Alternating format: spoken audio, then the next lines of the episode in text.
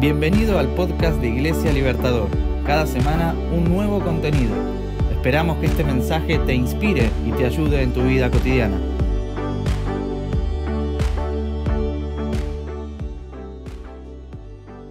Bienvenidos a un nuevo podcast de la serie Creatividad.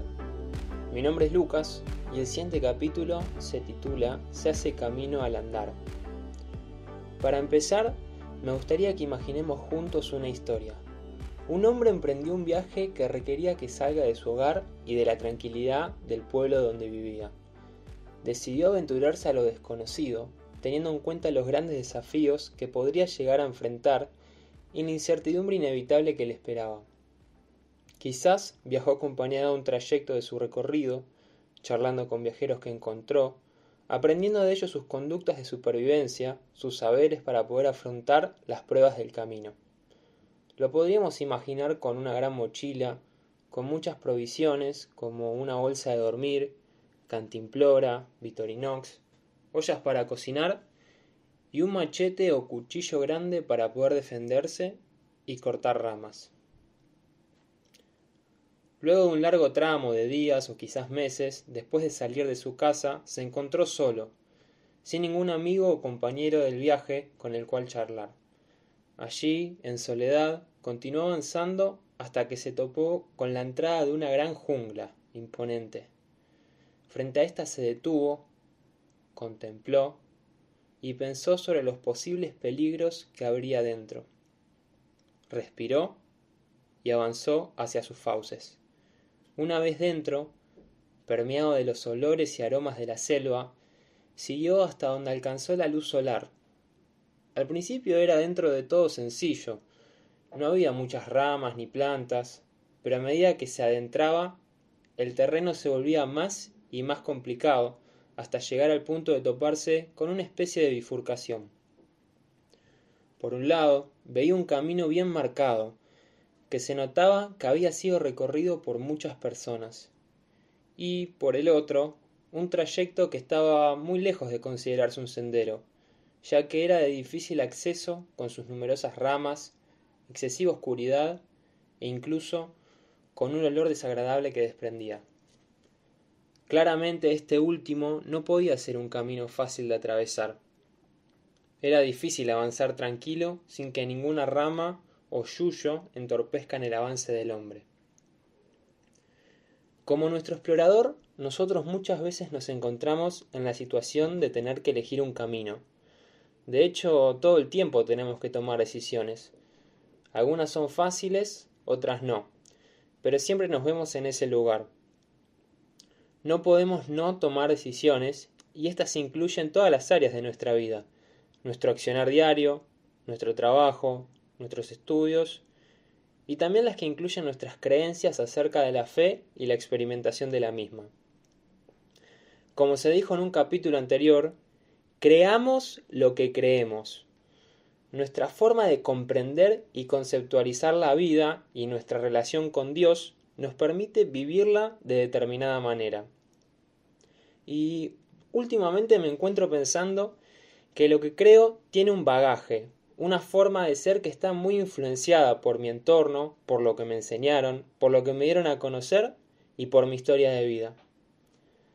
Muchas veces, en piloto automático, me veo caminando por un sendero muy conocido, confortable, que no requiere mucho gasto de energía porque ya sé cómo va a ser. Vendría a ser como una especie de camino espiritual prefabricado por otros que también lo tomaron, que ya caminaron por allí. Es el camino cómodo que incluye repetir costumbres, rituales y tradiciones que no necesariamente son malas, de hecho algunas son buenas, pero que como ya están ahí, a veces no me las replanteo.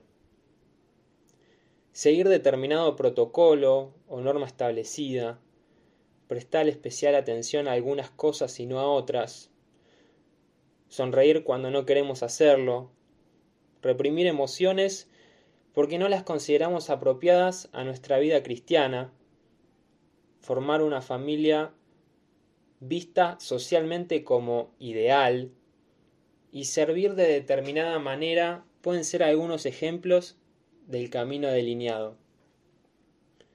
Hay una especie de normalidad, un status quo, que predomina en todos los ámbitos, incluso en lo religioso, que se hereda en gran parte y que no elegimos, sino que lo recibimos.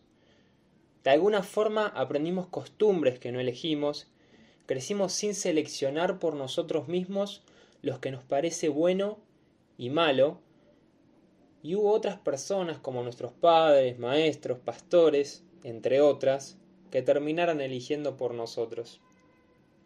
Ahora bien, con esto no quiero decir que toda enseñanza antigua esté cargada de falsedad o que no sea buena, sino que no es algo que cada uno de nosotros pudo elegir libremente. También en la religión, digamos, hay que aprender a distinguir entre el mensaje esencial y los modos accidentales que pueda haber adquirido al transmitirse. Todos recorremos un camino de fe que en teoría recorren todos, uno delineado. Si volvemos a la historia de nuestro explorador, podríamos sostener que en un principio todos caminamos el camino marcado, ese que es cómodo. Lo cierto es que la normalidad es contagiosa. El pensamiento propio implica un precio. No ser sumiso a lo que nos imponen consciente y más bien inconscientemente dentro de nuestros ambientes es una tarea ardua, que requiere un claro desgaste, pero a su vez tiene una ganancia. Al comenzar nuestro camino espiritual, podríamos decir que somos como niños o adolescentes. Queremos encajar, ser parte del montón de alguna manera, y copiamos y asimilamos lo que nos dicen con más o menos filtro.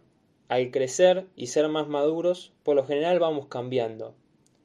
Hay una frase muy conocida que dice lo único que no cambia es el cambio constante.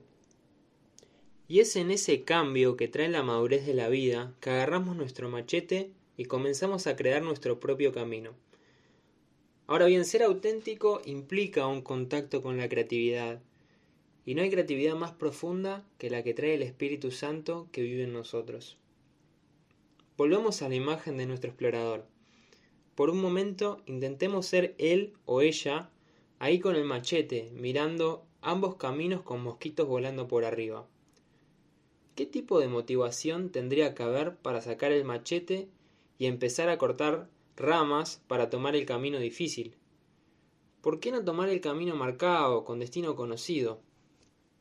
Es una muy buena pregunta. Ser distinto implica un riesgo, y no lo digo solo por el hecho de ser meramente rebelde, considerando esto como un fin último. No. Vivimos en una sociedad que tiende a igualar, a que seamos todos parecidos. Esto se puede ver claramente en las modas. Hay modas de todo tipo, de ropa, de estilos, de actividades deportivas, de equipos de fútbol, hasta modas espirituales en algún punto.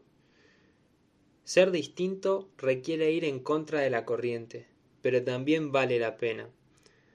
La autenticidad y el descubrir los horizontes y límites personales de cada uno nos llevan a vivir abundantemente lo que Dios tiene planeado para nuestra vida. Creo que para esto no hay mejor ejemplo que el de Jesús mismo. En los Evangelios podemos ver cómo constantemente decide ser distinto, auténtico y creativo y para estar en esta sintonía vivía íntimamente en contacto con Dios Padre. En la vereda de enfrente podemos colocar a los religiosos de la época, que estaban representados por los fariseos principalmente. Los fariseos, rígidos, estructurados. Cuando leo de ellos me da la sensación de que eran máquinas que seguían instrucciones o personas que pensaron que encontraron la fórmula matemática de la vida y se aferraron a ella muy fuertemente con miedo a soltarla. Muchas veces me veo en ese papel, de repetirme a mí mismo como ellos mismos se repitieron. Jesús me anima a seguir el camino creativo, ese camino basado en el amor, que no tiene fórmulas y que Dios susurra en lo privado. Qué fácil es caer en el piloto automático de los fariseos, ese camino con costumbres ya dichas, reglas, tradiciones y mandatos que nos dicen cómo es que debemos ser. Qué fácil es caminar por el camino que van todos y no darse cuenta. Cuando veo a Jesús, ve una tormenta de amor y creatividad reflejadas en su forma de caminar. Jesús crea y recrea a partir del amor. Jesús nos muestra que de una ruina de escombros se puede hacer un monumento maravilloso. Que de algo que a simple vista no tiene valor, Él ve más allá y comprende el potencial enorme, oculto a veces a los ojos de los hombres, pero evidente a la vista de Dios. En la Biblia podemos ver muchos ejemplos de este tipo. Un autor católico español escribió en uno de sus libros algo con lo que coincido. Dijo, el temor a apartarse de la tradición y la necesidad de asegurar la continuidad, más bien a repetir ritos y fórmulas, buscando la seguridad en la repetición, más que el avance en la innovación. En todas sus posibles facetas, el riesgo puede generar miedo miedo a la incertidumbre, a no saber lo que vamos a enfrentar. El caminante, después de elegir el camino difícil, puede cruzarse con cualquier tipo de sorpresa e imprevisto. Un tigre, un lago profundo que tendría que pasar nadando, un panal de abejas asesinas, lo que sea que termine entorpeciendo más su avance. En definitiva, cualquier tipo de obstáculo que incluso lo lleve a replantearse la decisión anterior de no ir por el camino que estaba marcado.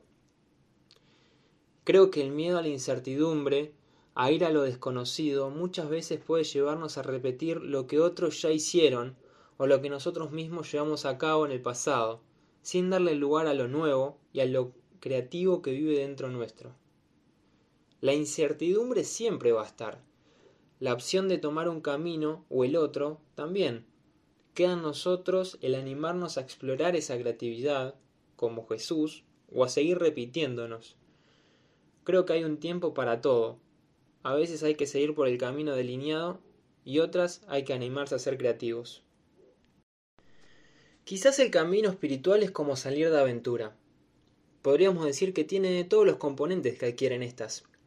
Salir del lugar cómodo, enfrentarte a lo que no conoces, el hecho de no tener un mapa tan definido ni un cronograma tan fijo.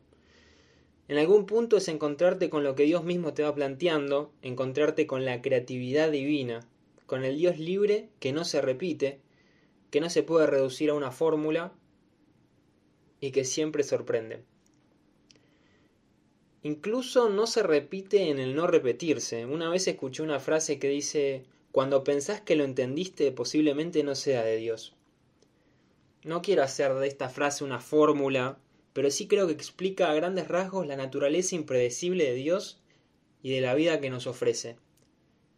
Y en esta línea, si creemos que nuestra vida tiene que estar sometida a su voluntad, quizá tendríamos que aspirar a no repetir fórmulas del éxito, que en realidad no las hay, sino ponernos humildemente en contacto con el espíritu creador y de amor que derriba todo lo establecido y esperable y se anima a ver más allá de lo común y ordinario. En el libro de Isaías, en el capítulo 55, versículo 9, dice que los pensamientos y los caminos de Dios son más altos que nuestros pensamientos y nuestros caminos. Nuestras proyecciones de lo que Dios quiere y hace muchas veces están alejadas de lo que realmente quiere y considera, pero a veces, por pura gracia, logramos acercarnos a ese conocimiento y a ese actuar afín a su voluntad. Para ir concluyendo, en el camino de la fe creo que no hay protocolos, pasos a seguir y sendas más que las del amor de Dios y el amor al prójimo. Y esos son los mandamientos por excelencia. Volviendo a la historia de nuestro explorador, quizá ni siquiera haya un camino marcado, quizás ese camino es una ilusión y en verdad todos tenemos un manchete con el cual hacemos nuestro propio camino. Es un engaño considerar que se puede seguir el camino de otro tal como lo surcó la otra persona. Dios tiene una relación personal con cada uno de nosotros y colocó una dosis creativa en cada uno como para no repetir dos veces la misma historia. No existe el camino que no es trazado por uno. No hay sendero turístico con puntos a parar, sino que uno crea su propio camino y lo crea charlando con Dios, preguntándole, escuchando, La Biblia dice que somos coherederos de su reino y creo que también somos co-creadores del mismo. La creatividad es inherente al camino cristiano, está incrustada en la vida del cristiano, así como estuvo presente en la vida de Jesús. Dios quiere vernos creativos, así como quiere que imitemos a Jesús. Me gustaría terminar con un poema que el poeta español Antonio Machado escribió hace tiempo. Dice, Caminante son tus huellas, el camino y nada más. Caminante, no hay camino, se hace camino al andar. Al andar se hace camino y al volver la vista atrás se ve la senda que nunca a volver a pisar. Caminante, no hay camino, sino estelas en la mar. Y para pensar juntos, en tu formación espiritual, ¿tomás siempre los mismos caminos? ¿Querés llegar siempre a los mismos tipos de manifestaciones de Dios? ¿Agarrás tu machete o hace mucho vas por el camino marcado? ¿En qué te repetís y en qué repetís a los que te sucedieron? ¿Estás caminando como Jesús por el camino de la creatividad o como los fariseos? Que Dios te bendiga y te ayude a afilar tu machete. Gracias por escucharnos. Te invitamos a compartir el contenido con tus amigos. No olvides seguirnos en Instagram, Facebook y visitar nuestro sitio iglesialibertador.com.ar.